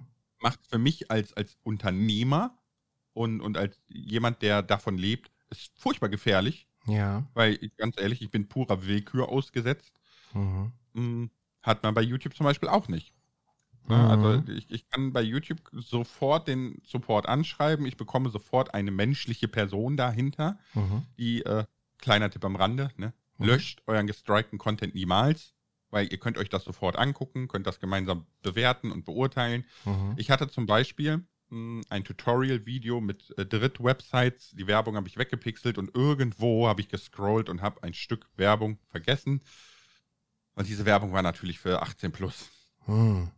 Und äh, YouTube hat das Video daraufhin gelöscht, Mhm. hat aber auch dazu geschrieben, dass äh, man gesehen hat, dass das sehr wahrscheinlich in, in Unwissen passiert ist, ne? dass das irgendwie da reingerutscht ist und man deswegen den Kanal auch nicht strikt oder sonstige äh, Regeln, äh, äh, Reglementur betreiben möchte, äh, weil es wohl ein Versehen war. Aber das Video ist nicht mehr zugänglich. Darüber Mhm. wollte man mich informieren. Mhm. Und das, und das ist schon einfach so. Auch wenn man immer das Gegenteil behauptet, finde ich, ist Twitch wesentlich äh, Creator-unfreundlicher Mhm. und ganz ehrlich auch immer mehr Community-unfreundlicher. Jetzt kann man dafür bezahlen, dass man auf die Startseite kommt und nicht als Creator, sondern die Community soll deinen Livestream boosten. Mhm. Also das, das ist ja schon, das ist schon hard pay to win. Und ganz ehrlich, Mhm. es bringt nichts, außer dass die, die sowieso schon 100.000 Euros verdienen und riesen Communities haben, sich noch da hochtragen lassen und die Kleinen, ja, Ja, ja. ja, Ja, das Feature sehe ich auch sehe ich auch kritisch tatsächlich, ne? weil ich auch ähm, bisher von keinem kleinen Streamer gehört habe, äh, dem das wirklich was genutzt hat, also was gebracht hat. Ne? Was ich anders, dann- äh, das äh, ist, ja, Entschuldigung, dass ich kurz unterbreche, ne? Mhm. aber das ist dann noch der nächste Punkt. Es gibt auf Twitch absolut keine Auffindbarkeit mehr. Die kleinen Möglichkeiten wie Clips sind verschwunden. Äh, äh, VODs dank der NetzDG, ja. Mhm. Twitch sagt einfach, ja, da gibt es halt keine VODs mehr. Warum gibt es das auf YouTube noch? Mhm. Ja, ähm, es, es sind einfach unheimlich viele Dinge, die Twitch auf die Creator abwälzt. Plus, man kann nicht gefunden werden. Es Mhm. ist heute unmöglich, auf Twitch erfolgreich zu werden, ohne Menschen von Drittplattformen zu holen. Und dazu empfehle ich Harris Heller, Mhm. ist nämlich ähm, ein äh, YouTube-Kanal, heißt Alpha Gaming. Der Dude war der größte Weinkanal der Welt, als Mhm. Wein noch das Ding war. Mhm. Und äh, seitdem arbeitet er mit Menschen von Twitch und YouTube zusammen Mhm. als Berater. Und auch er ist nach sechs Jahren Twitch oder so, ist er jetzt vor einem halben Jahr von Twitch zu YouTube gewechselt. Mhm. Weil er einfach sagt, okay, Twitch ist ein sterbendes Pferd. Wenn es so weitermacht und die letzten Jahre zeigt, es, es interessiert sich nicht dafür, was die Creator sagen, was die Community will. Ja, sehr, sehr spannender Kanal, kann ich nur empfehlen. ja, habe ich mir mal aufgeschrieben. Finde ich, gucke ich mir auf jeden Fall an. Weißt du, ich habe, was die Betreuung auf Twitch angeht, ne, tatsächlich eine völlig andere äh, Erfahrung gemacht. Also bei mir ähm, habe ich sehr früh den Partnerstatus bekommen. Also ich jetzt als ne, Privatperson, Mhm. nicht mit der DEFCOM, da sind wir ja ähm, offiziell auch äh, mit einem starken Kanal bei Twitch und so und werden da auch super betreut. Aber ich als Privatperson, ich bin da toll aufgenommen worden. Ich habe aber auch nie, auch nur im Ansatz, irgendwie kritischen Content gemacht. Ich mache wirklich familientauglichen Kram, deswegen bin ich auch nie irgendwie in die Situation gekommen, dass da, was weiß Mhm. ich, ein Bann äh, über mir schwebt. Ähm, und wenn mal irgendwas äh, gemutet wird oder geblockt wird oder so im Nachhinein, ja, dann kann ich meinen Partnermanager tatsächlich sogar anrufen. Natürlich habe ich die Handynummer und äh, das wird auch extrem schnell gelöst und geklärt. Ne? Ähm, ich, So, so weit reingucken kann ich jetzt nicht, ne, Ja. weil äh, ich mich damit somit nicht beschäftigt habe. Ich habe auch einen Partnervertrag bekommen und so, Mhm. ne, aber äh, da war für mich dann schon eigentlich Ende der Fahnenstange, weil für mich da Twitch einerseits moralisch, andererseits aber auch äh, unternehmerisch nicht mehr interessant war. ja, das mit dem Unternehmerischen, das kann ich tatsächlich ein Stück weit ähm, nachvollziehen. Ne? Also für mich kam letztens mal ein dickes Fragezeichen, als diese Hot Tub äh, äh, Nummer rund ging. Und du siehst, da Mhm. gibt es plötzlich ähm, eigene Kategorien für, während andere seit Jahren darum kämpfen, da irgendwie gesehen zu werden, ne? Autoren zum Beispiel. Oder Mhm. ähm, gestern habe ich ein Video gesehen von einer befreundeten kleinen äh, ähm, Game Developer Community, so aus, aus dem bayerischen Raum, Mana Soup heißen die, die gestern äh, gesagt haben, so, wir gehen jetzt zu YouTube, weil wir haben keine Sichtbarkeit. Es gibt keine Kategorie Game Dev auf Twitch für uns. Ja, und Ähm, selbst in anderen Kategorien hat man keine Chance. ja, ja. Also, Und diese Sichtbarkeit und Auffindbarkeit, ich meine, ja, da ist vielleicht der Nachteil, dass ähm, ähm, Twitch und Amazon, dass das Amazon-Universum eben nicht die eigene Suchmaschine und die entsprechende Technologie haben. Ne? Während YouTube, ich Nee, meine, letztlich ist YouTube auch das, Google. Das ist ja nicht mal das Problem. Das Problem ist einfach, dass es, es gibt keinen Grund, auf Twitch zu browsen oder so. Ne? Mhm. Also äh, bei YouTube ist, wird das automatisch umgewälzt, weil ein Video hat ein Ende und dann werde ich automatisch ins nächste Video geleitet. Das, das muss ja nicht mal eine schlaue KI oder so dahinter stecken. Ne? Mhm. Ähm, aber das gibt es alles bei Twitch nicht. Mhm. Alles nicht. Mhm. Wenn ich jetzt auf Twitch gehe, ich kann ja einfach mal hingehen, so, äh, twitch.tv. So, ich hoffe, jetzt geht. Nein, nein, nein, still. äh, so, jetzt, jetzt habe ich hier quasi Live-Kanäle, die dir gefallen könnten. Mhm. Oh, Jay Jiggy ist live. Nice. Kenn ich. äh, Und das war's. Also Mhm. niemand, niemand scrollt mehr runter. Da gibt es sogar Statistiken zu, die, die YouTube und so gemacht hat. Und ähm, also das ist Wahnsinn. Das ist Mhm. wirklich Wahnsinn. Über 70% auf YouTube konsumiert nur noch durch nächste Video. Also die, die äh, suchen sich auf der Startseite ein Video aus Mhm. und dann gucken die nur noch, was denen vorgeschlagen wird. Mhm. Über 70%. Wahnsinn, ne? Ja? Also Ja, das Suchverhalten ist unter 5% gerutscht. Weltweit. Mhm. Ja, das Also ist ein beim- Ding. Das ist ein Man Ding. will nur berieselt werden. Ja. Ich erlebe das bei meinen Jungs so, wenn die hier sitzen abends und auf Twitch gehen, dann gehen die immer in die Kategorien und gucken, wer ist gerade live. Und das ist etwas, was natürlich sehr schwierig ist. Ja, du wirst eigentlich auf Twitch nicht entdeckt, wenn du nicht live bist. So. Also das, ne, dass mal Ja, einer aber- über aber deinen ja Kanal das stolpert. Da, da ist ja dann auch das Problem, wie gesagt, da kann ich Harris Heller sehr schön empfehlen. Ne? Ich gehe Mhm. jetzt mal in die Kategorie Musik rein, so fertig. Mhm. Ne? Und jetzt werden mir quasi zwei, vier, sechs Streams vorgeschlagen von 150.000? Keine Ahnung. Mhm. Ja, und das war's. Und vor allem, du sagst ja, deine Jungs gehen rein, gucken, wer ist live. Die, die bleiben ja auch nicht da. Die abonnieren das nicht und gucken das, wenn es das nächste Mal live ist oder so, sondern wenn die das nächste Mal Twitch gucken, gehen die auf Musik. Oh, wer ist gerade live? Mhm. Also es ist so ein bisschen Bahnhofsverkehr. Mhm. Mhm. Und das, das macht es halt unmöglich, auf Twitch noch irgendwie zu wachsen. Mhm. Und auf YouTube kriege ich konstant Leute reingespült, sage ich mal. Mhm. Ähm, wenn es natürlich, wenn ich es natürlich schaffe, in diesen vorgeschlagenen Rhythmus zu kommen. Und, und das ist zum Beispiel ein, ein großes groß Glück meinerseits. Ich gucke mal gerade in den Analytics, wo war das denn? Ähm, denn da reinzukommen ist nicht so einfach.